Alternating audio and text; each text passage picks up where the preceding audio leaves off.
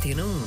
Setúbal, Seixal e Sesimbra, 95.7. Quinta-feira, 19 de janeiro, está com a Antena 1. Muito bom dia para si. Temperaturas máximas hoje: Porto e Lisboa, 14 graus, Coimbra, 13, Faro, 15 graus de máxima. Lá por fora, Bruxelas, 4 graus positivos. Na antena aberta, que vai começar, vamos falar do emprego jovem. Da precariedade a salários baixos, qual é o retrato do emprego jovem em Portugal?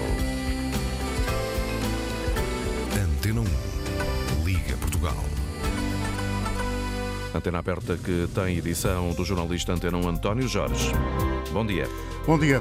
Desde 2015 que a taxa de desemprego entre aqueles que têm menos de 25 anos é mais do dobro daquela que é registada na população geral. É um sinal de dificuldade para este grupo etário. E durante a pandemia, o desemprego em Portugal entre os jovens chegou a ser três vezes e meia maior, superior que o indicador geral. É por isso que hoje vamos falar de uma iniciativa que logo à tarde, a partir das duas e meia da tarde, vai ter lugar. Vai ser assinado o Pacto Mais e Melhores Empregos para os Jovens, que é promovido pela Fundação José Neves e que quer potenciar um novo futuro laboral para aqueles que têm menos de 29 anos de idade junta o governo, tem o patrocínio da Assembleia, eh, aliás, da Presidência da República, e eh, junta eh, várias empresas nacionais, 50 grandes empresas públicas e privadas, de diferentes áreas de atividade. É um programa piloto que vai permitir avaliar a evolução desta faixa etária em termos de mercado de trabalho,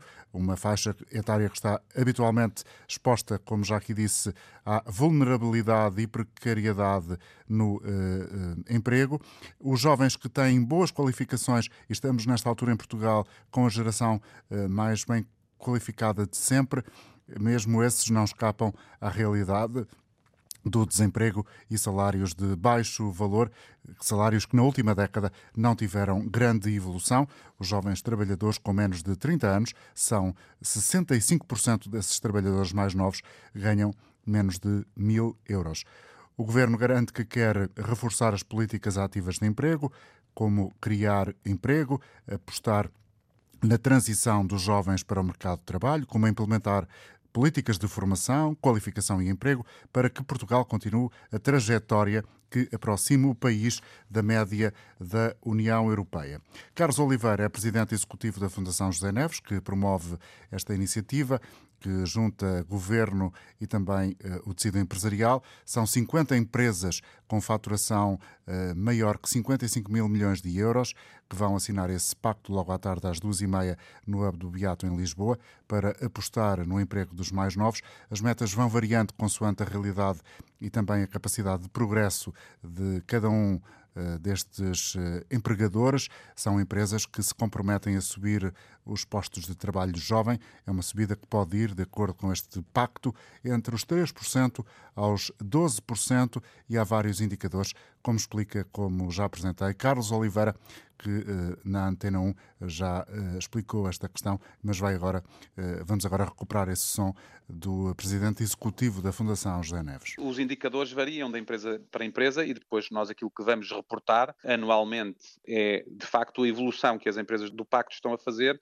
e como é que isso se mede em eh, postos de trabalho criados, em número de jovens que permanecem na empresa mais de dois anos, também outro dos indicadores é aumentar a percentagem de jovens com ensino superior com salários de valor mínimo equivalente ao, ao nível remuneratório correspondente à entrada da carreira geral de técnico superior, também aumentar a percentagem de jovens com ensino superior que desempenham funções adequadas ao seu nível de qualificação, mas também, por exemplo, assegurar que pelo menos 50% dos jovens trabalhadores participam em ações de formação com o apoio da empresa, uh, ou integrar estagiários jovens na, na, na empresa e, e, criar, e ou criar oportunidades para formação em contexto de trabalho, também aumentar a percentagem de jovens nos quadros superiores da empresa, Quanto aos contratos e aos salários, Carlos Oliveira diz que este pacto não eh, procura apenas garantir quantidade, mas, sobretudo, também a qualidade.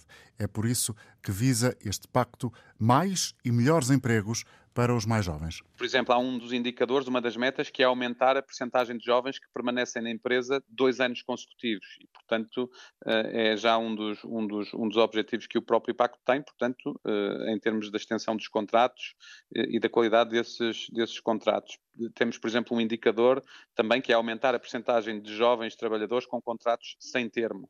E, portanto, isto é empresa a empresa em função da sua realidade atual ou da que terminaram em 2022 e uh, assegurar que há uma aceleração no progresso um, ehm, de entre 2023 e 2026 e com isto se possa de facto melhorar estes e, e muitos outros indicadores que aqui temos na, no pacto. O, o objetivo deste pacto, este pacto aliás denomina-se Pacto para mais e melhores empregos para os jovens, portanto não é apenas uma questão de quantidade de mais, mas também que sejam melhores. Melhores empregos para os jovens, que envolve este pacto que logo vai ser assinado. 50 empresas de setores muito diferentes, como construtoras da área têxtil, da cortiça, da pasta de papel, consultoras multinacionais, eh, bancos também e também empresas eh, do setor eh, público, como a própria RTP. E empresas que estão localizadas em diferentes zonas do país. São empresas que vão na frente e que podem vir a inspirar outras organizações, como diz Carlos Oliveira? São empresas grandes ou médias do país, pertencem a diversos setores de atividade e estão um, espalhadas por todo o território nacional. E esse foi, de facto, um objetivo um, que estas empresas que, que, que, tivessem já uma dimensão que pudesse dar impacto uh, ao pacto, um, mas que também fosse uma forma de motivação de outras que agora se venham a juntar a partir de hoje, que é esse também muito a nossa, o nosso objetivo, é que este, este pacto agora se torne um movimento em que empresas que uh, encontrem como importante ajudar a resolver os problemas do emprego dos jovens, uh, se possam associar também ao pacto, assinar o, o pacto e, e, e depois comprometer-se com aquilo que são os objetivos que estão muito claros no, no, no, pacto. Carlos Oliveira, o eh, responsável, presidente executivo da Fundação José Neves, que é no fundo a entidade que está a uh, dar uh, força a este pacto, que de resto acontece na sequência daquilo que já foi feito no livro Branco Mais e Melhores Empregos para os Jovens, que foi lançado no final de dezembro, também apadrinhado pela Fundação José Neves, mas que envolveu outras instituições, para além do Governo, o Observatório do Emprego Jovem, a Organização Internacional do Trabalho para Portugal. Queremos saber qual é o retrato que faz quem nos está a ouvir agora do emprego jovem em Portugal, queremos ouvir o seu testemunho. Pretendemos também perceber qual é a ideia que tem que possa evitar, de alguma forma, ou pelo menos contribuir para um crescente fluxo de saída do país de jovens qualificados. É uma prioridade que o governo já identificou. De resto, foi isso mesmo que disse, por exemplo, aos portugueses o primeiro-ministro durante as festas de uh, Natal e Ano Novo. Uh, queremos saber a sua opinião, uh, também perceber qual, do lado dos privados, este fenómeno está ou não a beneficiar as empresas empresas eh, que uh, aspectos positivos esta geração que agora Portugal tem, da mais eh, bem qualificada de sempre, uh, estão a ser notados no tecido empresarial. Para participar, pode utilizar os números de telefone que são os habituais da antena aberta, ou seja, o gratuito 822-0101, 822-0101, ou, se está fora do uh, país, com uma chamada de custo internacional, o 2233-99956. Bom dia, Paulo Marques e Francisco Simões. Obrigado a ambos por estarem connosco nesta emissão de hoje da Antena Aberta. Paulo Marques é coordenador do Observatório do Emprego Jovem, professor no ISCTE. Francisco Simões é também eh, investigador eh, no Instituto Universitário de Lisboa, no Centro de Investigação e Intervenção Social do ISCTE. Eh, começo por si, Paulo. Até que ponto é que dizer que este pacto pode alavancar, para utilizar uma expressão muito associada à economia, o crescimento do, do, do, emprego de qualidade entre os jovens até 12% em 2026 é uma realidade sustentada ou pode ser um, que esta expectativa, no fundo, possa traduzir aquela imagem popular da montanha que pariu um rato? Muito bom dia, obrigado pelo vosso convite.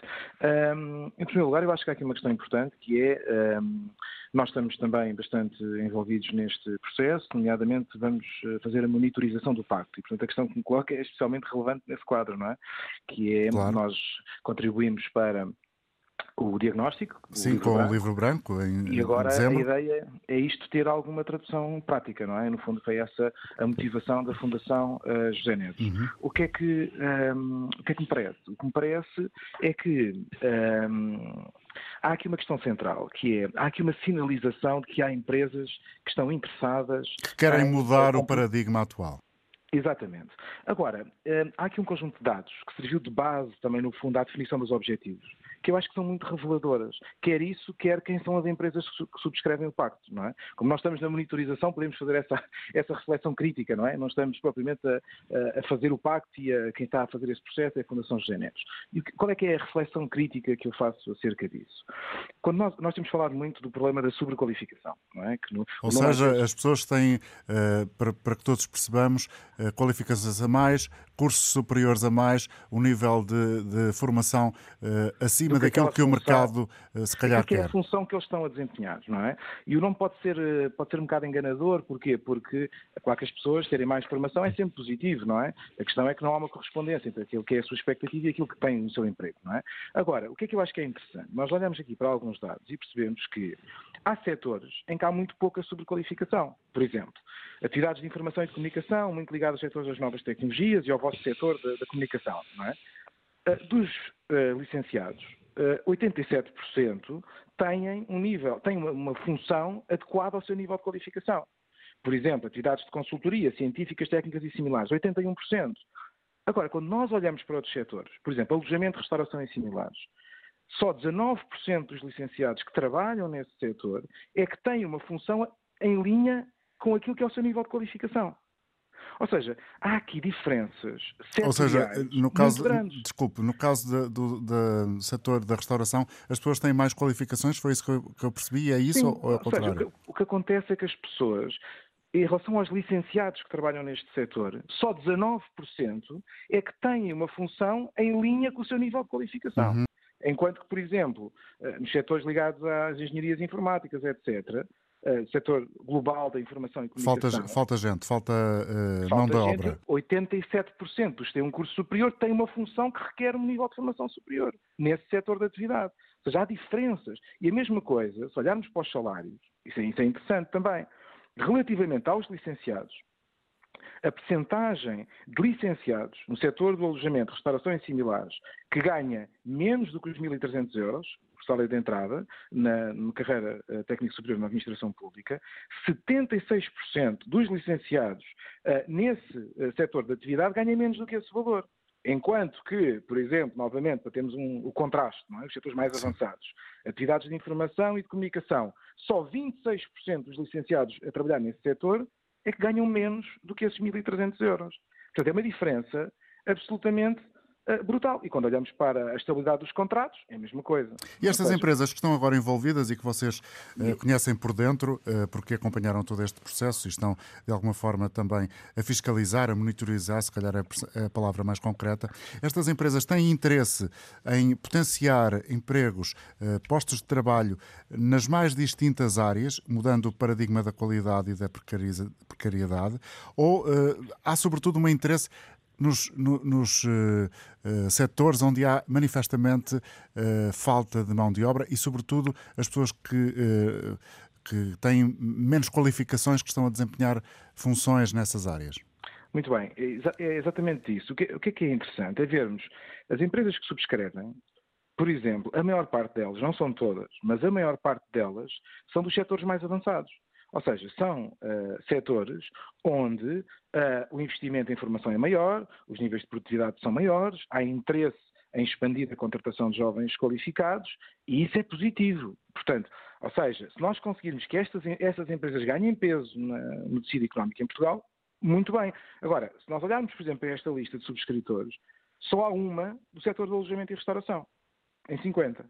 E esse setor nós sabemos que teve um crescimento enorme em Portugal nos últimos anos e que tem um peso, mesmo ah, ao nível ah, do PIB, significativo. Só há uma, que é a Dor Azul. Todas as outras, a maior parte delas são dos setores mais avançados. Há outras também, empresas do setor da construção e algumas eh, empresas também do setor da indústria, e eu acho que isso é assinalável, não é? Esse, esse compromisso. Agora, o que me parece é que há aqui dois lados. Primeiro, é fundamental nós percebermos que há setores que são setores que apostam em emprego de maior qualidade e nós precisamos que eles tenham um peso maior no tecido económico em Portugal e precisamos de uma articulação de políticas que vá no sentido de promover esses setores. Isso eu acho que é extremamente importante. E depois também nos sinaliza quais é são as empresas que estão mais ausentes disto. E por um lado é necessário apelar à sua participação e à sua adesão a este tipo de iniciativas e, por outro, eh, também é preciso percebermos, eh, não estando, o que é que isso significa, não é? Do ponto de vista do seu comprometimento Sim. Esse, com este tipo de esse compromisso, uh, professor Paulo Marcos, é uh, um compromisso que vai resultar na criação de quantos postos de trabalho? Há um número uh, de partida ou, ou, como já ouvimos aqui, isso pode ser variável, alguns é entre os 3% e os 12%? É assim, nós vamos fazer a avaliação, nós vamos receber dados quer por empresa, quer o número uh, de jovens que são contratados. E, portanto, vamos conseguir dar esse dado também quando fizermos a monitorização do PAC, que é quantos jovens é que foram contratados e a mesma coisa relativamente aos salários, etc. Agora, Agora estas são apenas as projeções, portanto. Sim, exatamente. Estamos num, num, momento inicial das empresas se comprometerem e depois fazermos uma avaliação disso, não é? Qual é que foi o impacto. Agora, também digo uma, uma questão que eu acho que é importante, que é há aqui um conjunto de empresas que são empresas mais avançadas e que nós conseguimos puxar a qualidade do emprego por esta via. Depois, as empresas que estão menos comprometidas com isto, é fundamental também que as, que as políticas públicas, e eu acho que há uma, há uma preocupação nesse sentido, nomeadamente o, o, compromisso para a contratação de jovens no âmbito do PRR, penso que é uma medida importante, a própria questão da negociação coletiva, ou seja, as empresas propósito... que não vêm por esta Sim. via, precisamos puxá-las por outras vias Deixe-me também. É? Deixe-me a propósito disso trazer aqui à conversa também o investigador, uh, seu colega no Escoté, Francisco Simões. Bom dia, obrigado por estar connosco. O senhor esteve à frente há pouco tempo de um estudo que analisou os planos de recuperação e resiliência de seis países da Europa e uh, concluiu que em Portugal não há políticas públicas de combate ao desemprego jovem. Esta iniciativa de que estamos aqui a falar pode contrariar essa realidade eh, ou essa realidade que o senhor analisou, eh, como disse, cinge-se apenas àquilo que é o PRR? Pergunta número dois. Este PRR está errado? Devia ter políticas públicas de combate ao desemprego jovem? Olá, bom dia e obrigado pelo convite e um cumprimento especial ao, ao meu colega Paulo Marques. Um, eu acho que há primeiro aqui uma dimensão que é importante clarificar. O relatório uh, refere-se especificamente a um dos pilares do PRR, uh, que diz respeito às políticas para as novas gerações, uh, que são políticas centradas quer na, nas crianças, quer nos jovens. e nesse pilar especificamente é importante notar que Portugal orientou todos os investimentos e todas as reformas para a educação. Uh, seja a educação uh, ao nível do ensino profissional, seja a educação para a obtenção do ensino secundário por via dita regular, seja o ensino superior. Uh, e, portanto, aquilo que se percebe do ponto de vista desse pilar é que a prioridade é continuar a elevar os níveis de qualificação da população, seja por via da obtenção de certificações ditas intermédias de nível secundário, seja ao nível do ensino superior.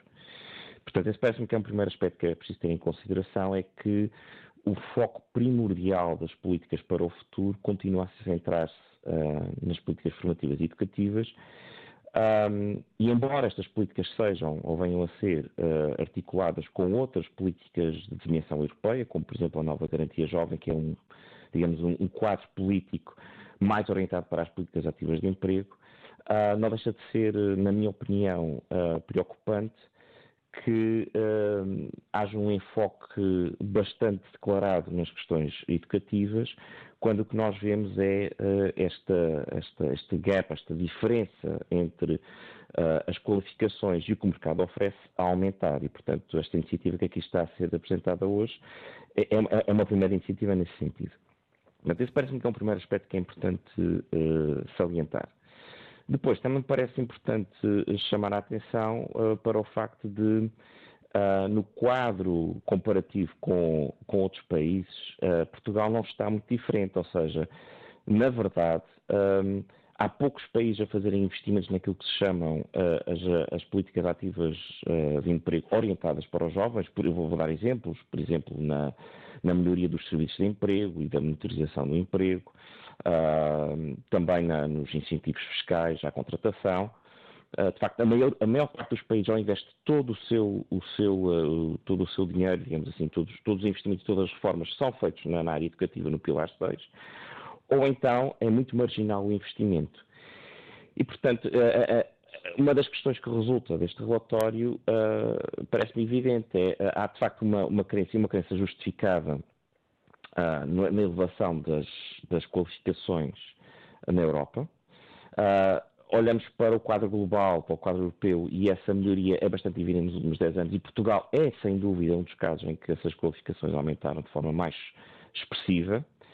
Mas agora, uh, uh, e, e, estando o mercado de, trabalho relativamente estável, uh, pelo menos para já. O que é que é preciso fazer para acompanhar coloca... a qualidade do trabalho, digamos assim, para acompanhar essa qualificação que foi crescendo nos últimos anos entre os portugueses mais jovens, sobretudo?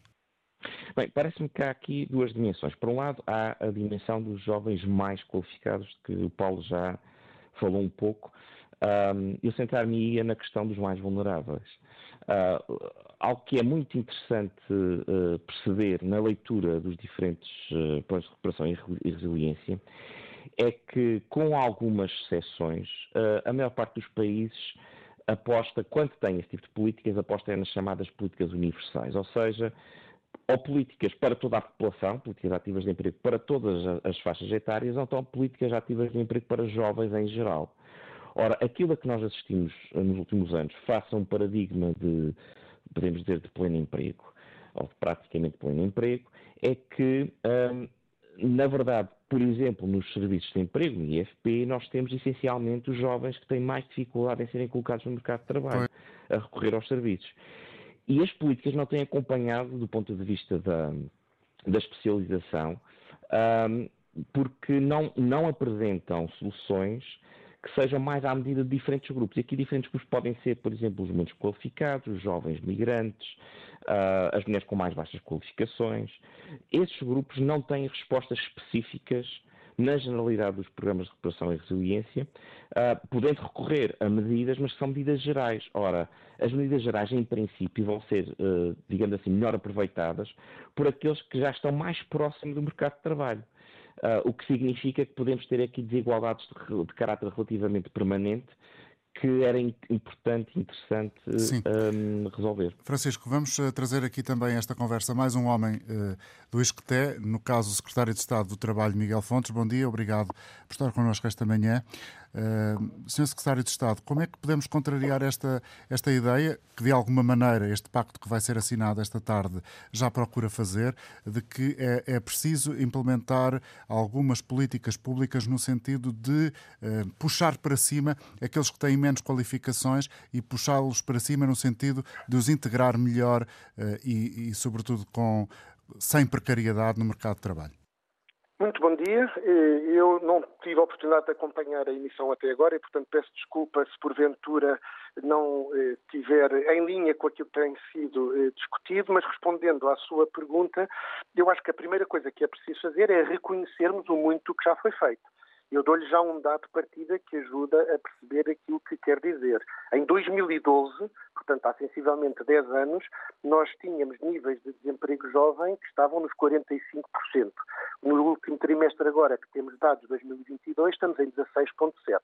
E isto não é obra do acaso. E, portanto, quando dizemos que é preciso implementar políticas, estamos todos de acordo, temos que as implementar, mas temos que reconhecer que esta última década tem vindo a diminuir progressivamente, ao contrário daquilo que às vezes é a percepção pública, da incidência do desemprego nos mais jovens. Agora, isto não nos deve nem deixar resignados, nem satisfeitos, nem iludir o problema. E o problema, em verdade, que tem várias camadas.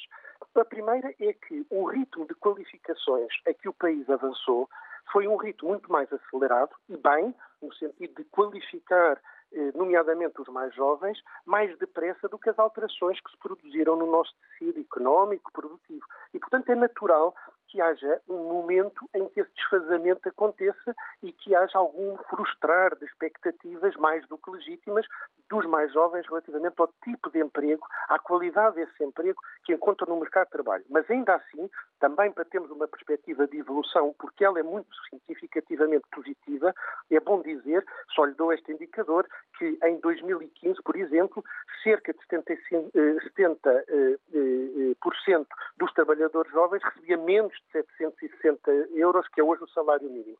Ora, em 2022, só 35%, é muito, mas só 35% recebia abaixo desse valor. Bom, é a realidade é que foi essa, foi é exatamente, exato, foram esses dados que foram apresentados ontem na, na concertação social, ou seja, só para que os nossos ouvintes uh, reforcem uh, esta, esta, um, este conhecimento sobre aquela que é a realidade do país.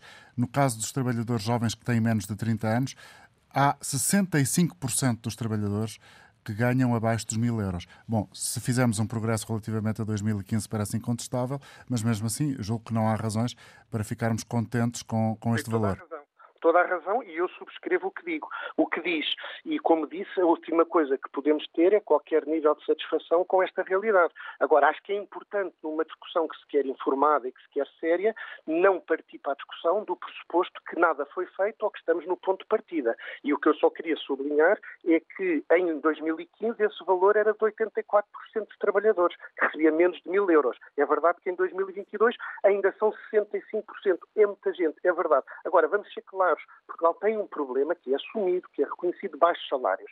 E isso, obviamente, afeta de forma muito particular os mais jovens quando chegam ao mercado de trabalho. E também afeta muito os menos qualificados. E, e o, que é que o, o, que é que o Governo pode fazer, e, e já tem muito feito, bem. como já disse, uh, o que é que pode fazer, e por exemplo este exemplo de hoje se calhar é um sinal disso, uh, para que as políticas públicas, por exemplo, ao nível da contratação coletiva, uh, para acabar, não digo acabar, mas pelo menos atenuar ainda mais esta, esta dimensão da, da precariedade, por um lado, e também dos salários baixos, que é se calhar a realidade mais uh, transversal.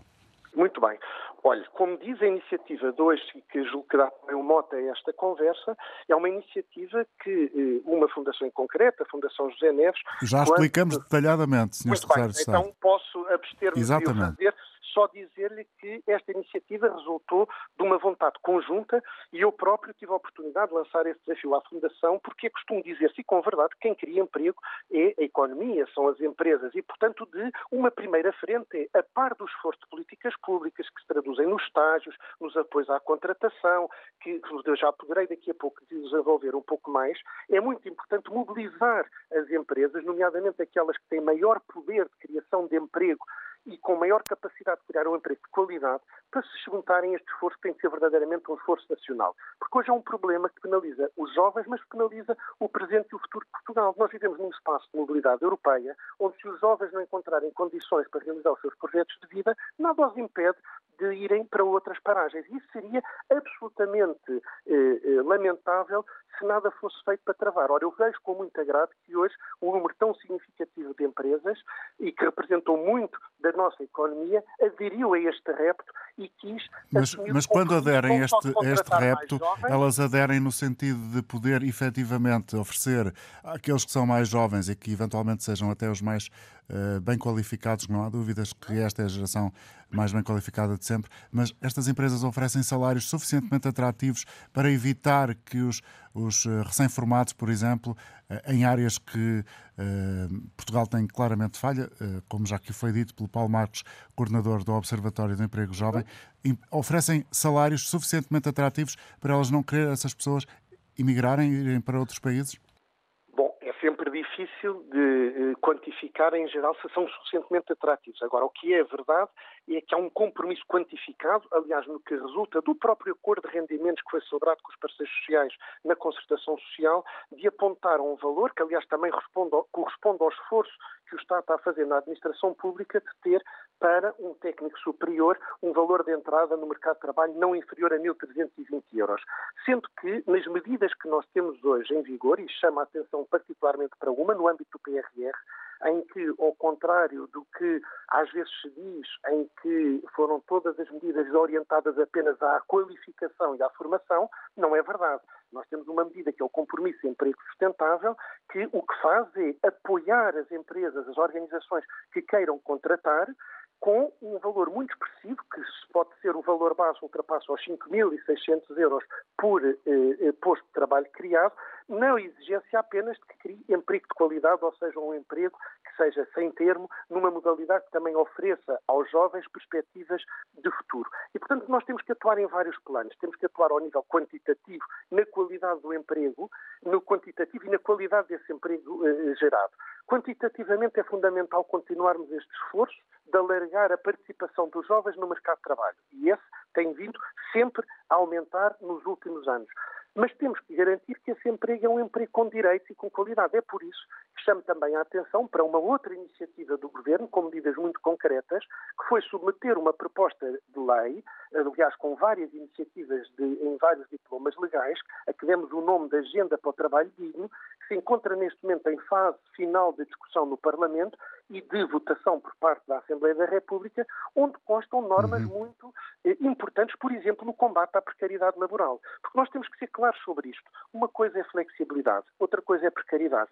E nós não nos podemos conformar com o mercado de trabalho que tem vivido nos últimos largos, largos anos de forma disfuncional e que nos afasta daquilo que deve ser a normalidade do mercado de trabalho, Senhor como em todos os outros países europeus. No caso concreto, temos... deixe-me interromper, peço desculpa. Diga, diga. No caso concreto deste, deste pacto que vai ser assinado hoje, há um valor de referência e uma projeção de aumentar postos de trabalho, qualquer coisa entre os 13% e os 12%, independentemente, ou, ou de acordo, melhor dito, com as uh, dimensões e a capacidade de cada empresa em questão.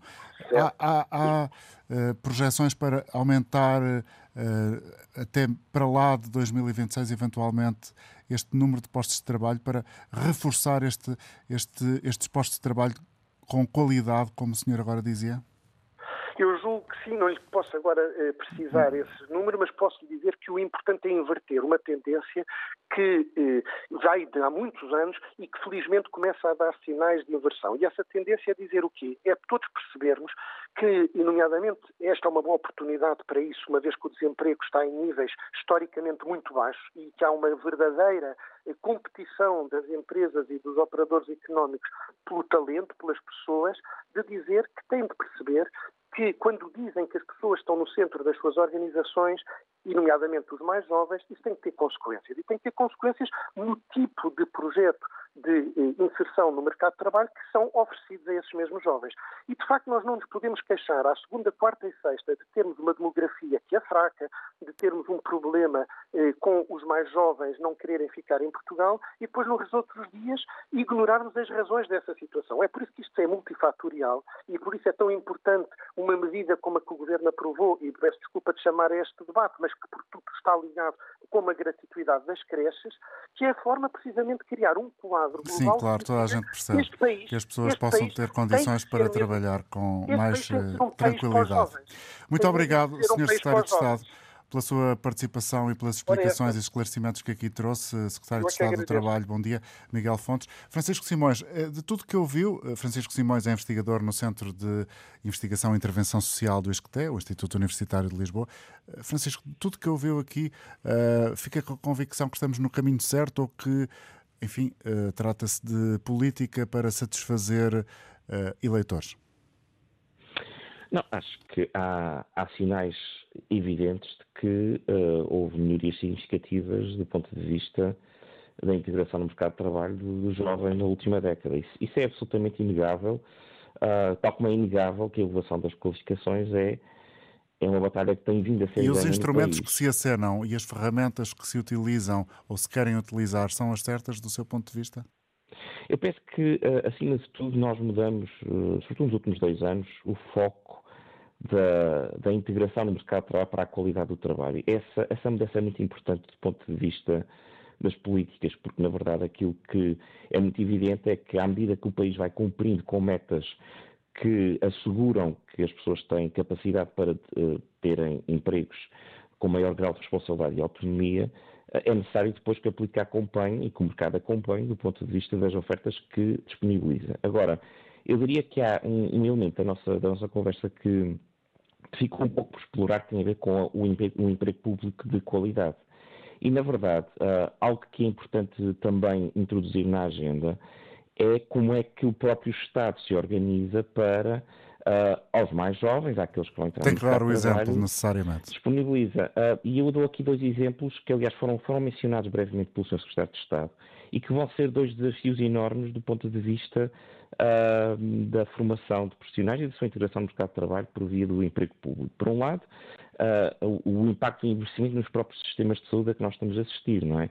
Uh, com uma, uma, pirâmide demográfica cada vez mais uh, assimétrica e com cada vez mais idosos, nós vamos ter que necessariamente ter serviços de saúde e serviços de apoio social cada vez mais qualificados. E, por outro lado, na educação também conhecemos bem, não vou aqui estender-me nesse ponto, como o envelhecimento demográfico também está a afetar a classe docente. Ora, nós vamos precisar de profissionais altamente qualificados na educação, eh, na saúde e no apoio social, que necessariamente vão estar mais ancorados na, naquilo que podemos chamar amplamente o, o, eh, o, emprego público. E, aliás, esta é uma necessidade que já foi eh, indicada no, no relatório da Organização Internacional do Trabalho, é que as, as possibilidades de trabalho nestas áreas vão aumentar exponencialmente, não estão, estão, não estão tão sujeitas ou expostas à automação e, portanto, uh, o Estado aqui vai ter um papel e era importante que essa discussão também esteja na agenda, porque vamos ter necessidade uhum. de emprego público mais qualificado. Obrigado, Francisco, pela sua colaboração. Paulo Marcos, uh, volta a si.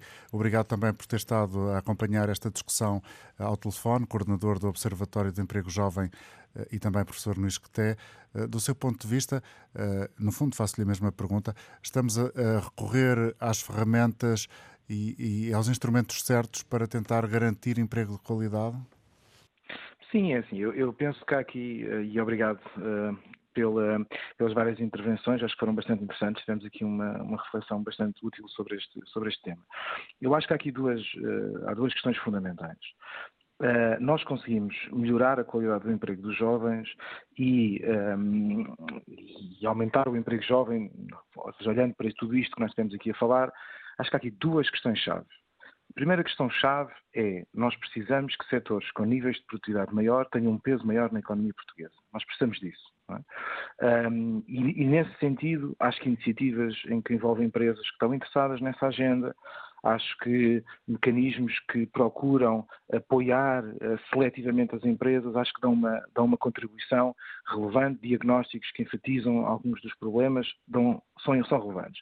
Mas há uma segunda ideia-chave, que é, nós temos aqui outro tipo de empresas e outro tipo de, de emprego em que não há essa proatividade tão grande. E aí eu penso que é importante medidas como uh, os e aí é que o Estado tem que ser mais vigoroso. Exatamente, exatamente, é mesmo isso. Portanto, no fundo, aí o Estado o que é que tem que fazer? Estas políticas ativas de emprego, no fundo é o que nós chamamos os apoios à contratação, os estágios, que obrigam as empresas a dar um vínculo, um vínculo permanente, que as obrigam, e acho que isso é muito importante, que as obrigam a dar formação. Porque nós também sabemos isso do ponto de vista da investigação, que é a empresa que dá mais formação é a empresa que retém mais, porque tem um interesse também em reter o trabalhador. Portanto, a questão da negociação coletiva para reduzir as desigualdades, não é? É fundamental, porque nós precisamos de ir, eu acho que é necessário ir agindo nestas duas dimensões e promover a expansão de setores com maior qualidade do emprego e que, e que, são setores fundamentais e ao mesmo tempo ir regulando e com força naqueles setores em que não há essa proatividade tão grande das, eh, das empresas. Eu diria que onde talvez pudéssemos ir ainda mais longe é nós precisamos de algum tipo de convergência das políticas públicas.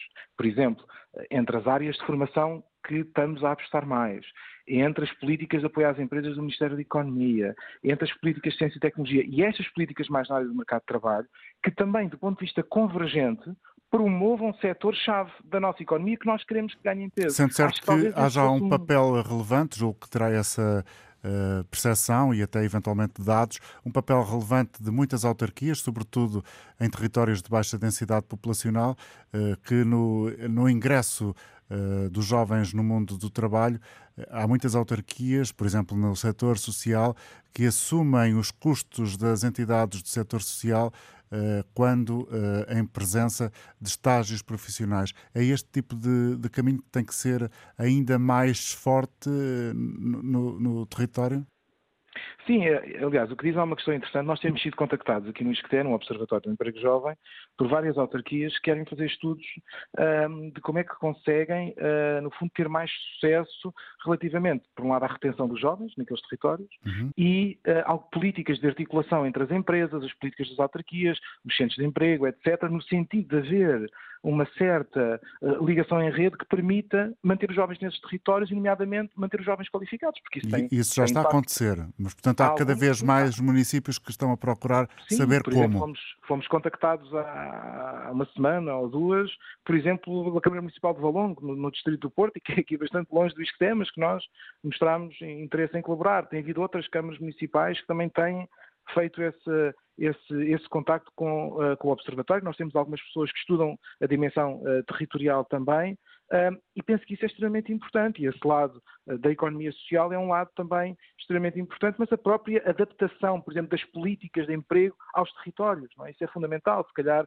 os problemas que se colocam nos Açores uh, são diferentes dos problemas que se colocam em Lisboa, etc. Não é? Seguramente. E nesse sentido, isso é, as autarquias têm um papel importante. Muito obrigado, Paulo Marcos, pela sua colaboração obrigado. e pelos esclarecimentos que aqui trouxe. Espero que tenha sido útil para o nosso auditório. Vamos uh, trazer aqui já a opinião de Nuno uh, Antunes, que está na Amadora. Bom dia, Nuno. Bom dia. Uh, Está-me a ouvir bem? Perfeitamente. é assim, aqui já muita coisa foi dita e, e, hum, eu vou atalhar aqui caminho. A, a, minha questão, eu, eu, vou aos instrumentos uh, que vão sendo usados e vou aos subgrupos. Uh, é que os, os, instrumentos que são usados uh, muitas vezes esquecem-se dos subgrupos e os subgrupos passa, acontece isto. E eu vou dar um, exemplos reais. o subgrupo de pessoas, por exemplo, pessoas com deficiência são também, fazem parte também desta geração das mais qualificadas. Está a apelar à necessidade de inclusão de todos, não é? É porque é, é nós estamos a construir uma sociedade é, em que é, parece a, sociedade de, de, de, dos beltos.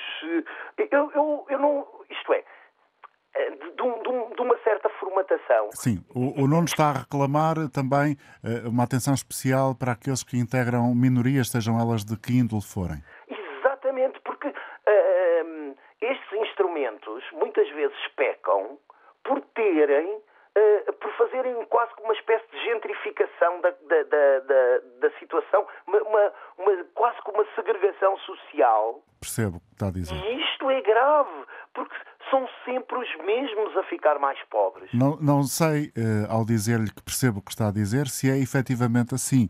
Uh, que fique claro para o nosso auditório. Nuno. Muito obrigado pelo seu apelo, pela intervenção que aqui trouxe. O Nuno Antunes a falar-nos da Amadora, no fundo a dizer que quando há programas de uh, incentivo a emprego jovem para se criarem postos de trabalho para os mais novos, que seja também tido em conta uh, pessoas com características especiais, que fazem ou integrem eventuais uh, minorias. Jorgette Carreira está em Santarém. Bom dia, obrigado também pelo contributo que nos vai dar. vamos ouvi-la. Obrigada, bom, bom dia, obrigada. Olha, em relação ao emprego jovem, eu só queria dizer uma coisa: é que, infelizmente, no nosso país, para se ter um emprego uh, qualificado, um, um, bom emprego, só, a única condição exigida é ser militante do partido do governo. Infelizmente, não vejo mais situação nenhuma. Os nossos jovens são bastante qualificados, são, ganham, vão, imigram e ganham bastante bem, por isso é natural que vão embora, porque o patronato aqui só quer explorar, salvo raras exceções, é evidente, só quer uh, só. Portanto, explora. tem conhecimento concreto de situações de, de, das quais está aqui a falar, Jorgette? Sim, sim, de algumas que, que as pessoas têm que emigrar se quiserem ter ordenados decentes para ter uma vida decente, porque dizem que os jovens. Uh, não, não têm filhos, pois claro, como é que vão ter filhos se o que ganham não dá sequer para a renda da casa? Porque quem vive em Lisboa a pagar, a ganhar o ordenado mínimo e a pagar uma renda de casa que nós sabemos que é altíssima, não ganha sequer para a renda de casa. Portanto, a nossa juventude mais qualificada, infelizmente, tem que emigrar. É triste, mas é a nossa realidade.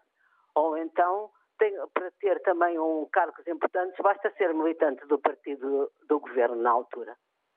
Obrigado, Jorgette. Bom dia para si. A falar de Santarém. Seguimos esta emissão de hoje da Antena Aberta de dia 19 de janeiro de 2023 com mais uma opinião que se inscreveu através dos números habituais do programa para deixar aqui uh, também um contributo uh, neste conjunto de ideias e uh, factos que temos estado a dar oportunidade de serem apresentados, uh, quer pelos nossos convidados, quer pelos ouvintes. Ora, nesse sentido, cumprimento José Pontinha. O José, segundo julgo, está a falar, ou vai falar, de Sintra, é assim? É assim, mas uma pontinha, portinha. Ah, muito bem. Portinha, José. Portinha. Sim, sim. Muito bem. Olha, olha, um bom dia e obrigado pela, pela preferência de, da vossa da vossa da vossa emissão. Uh, e digo-lhe que um, revejo-me totalmente uh, nas palavras daquele senhor da Amadora, que eu também sei do que falo, portanto, ele sabe, ele parece que falou por mim, tenho esse caso em casa, uh, sobre a deficiência. E então, também queria dar um exemplo que este ano, o exemplo recebi eu de um, de um amigo meu que eu trabalho no setor das luvas, em pele. Uh, estou reformado já, tenho 75 anos, mas continuo a trabalhar porque. Uh, tem de ser, não é? Pequena, de forma pequena, sim. Mas este ano, uh, em setembro, eu desloquei-me uh, lá acima à Zona Norte, à zona de, do calçado, a convite de um amigo, e então ele deu-me lá este exemplo. Eu procurei-lhe, uh, houve lá, não vou, não vou referir o nome, não, não é para isso, mas digo-lhe assim, uh, houve lá, como é que tu consegues, uh, portanto, manter a empresa neste ramo, neste, neste setor, com, esta, com esta grandeza? e ele disse, olha, não te falta, não te falta pessoal para, falta trabalhadores? E ele disse, não, não, não, não me queixo da falta de trabalhadores. Eu gosto, eu gosto e tenho orgulho dos meus trabalhadores. Eu, quando, quando chega a altura das férias, eu não estou à espera que, que eles me peçam uh, o dinheiro das férias ou, ou que me peçam mais aumento. Sou eu próprio, sou eu próprio que, por minha iniciativa, uso aumento e dou-lhe sempre mais qualquer coisa do que eles, que estavam à espera, porque eles, em agosto eles vão ter conversas com outros, com outros uh, trabalhadores de outras empresas e eles discutem se, se, se, se pagou, pagou ordenado e pagou e pagou e deu o aumento de, uh, eles conversam toda a nossa, toda a nossa vida, tudo aquilo que se passa dentro da empresa. Eu não quero que, que a minha empresa uh, seja vista, seja falada como uma, uh, como uma empresa que paga mal, uma empresa Portanto, que não dá, não dá está aumento. a precaver a possibilidade dos seus bons eventuais bons sim, trabalhadores sim, fujam para a concorrência. Ele, ele, disse, não é com, com mais 20 ou mais 30 ou mais 50 euros, mais ou menos, que, que os trabalhadores, que a minha empresa vai abaixo ou, ou que, ou que os meus trabalhadores andem, a, andem a, a falar da minha vida o resto das sim. férias. Portanto, Zé, e então, para a conclusão da sua intervenção, por favor. Portanto, a conclusão é que eu acho que se o trabalhador Uh, eu sei do que falo, porque eu trabalhei em várias empresas. Sim. Uh, se o trabalhador estiver de um, trabalhar de vontade, com gosto, rende muito mais, o patrão fica a ganhar mais do, do que ao contrário, julgo eu. Portanto, muita, muitas vezes a culpa de, de, do emprego também não é só do trabalhador não querer trabalhar, é também culpa dos patrões. Obrigado, José, pela tá sua participação. José Portinha a falar de Sintra. Com ele concluímos esta emissão de hoje da Antena Aberta. Muito obrigado pela atenção. Voltamos amanhã, depois das 11, como sempre.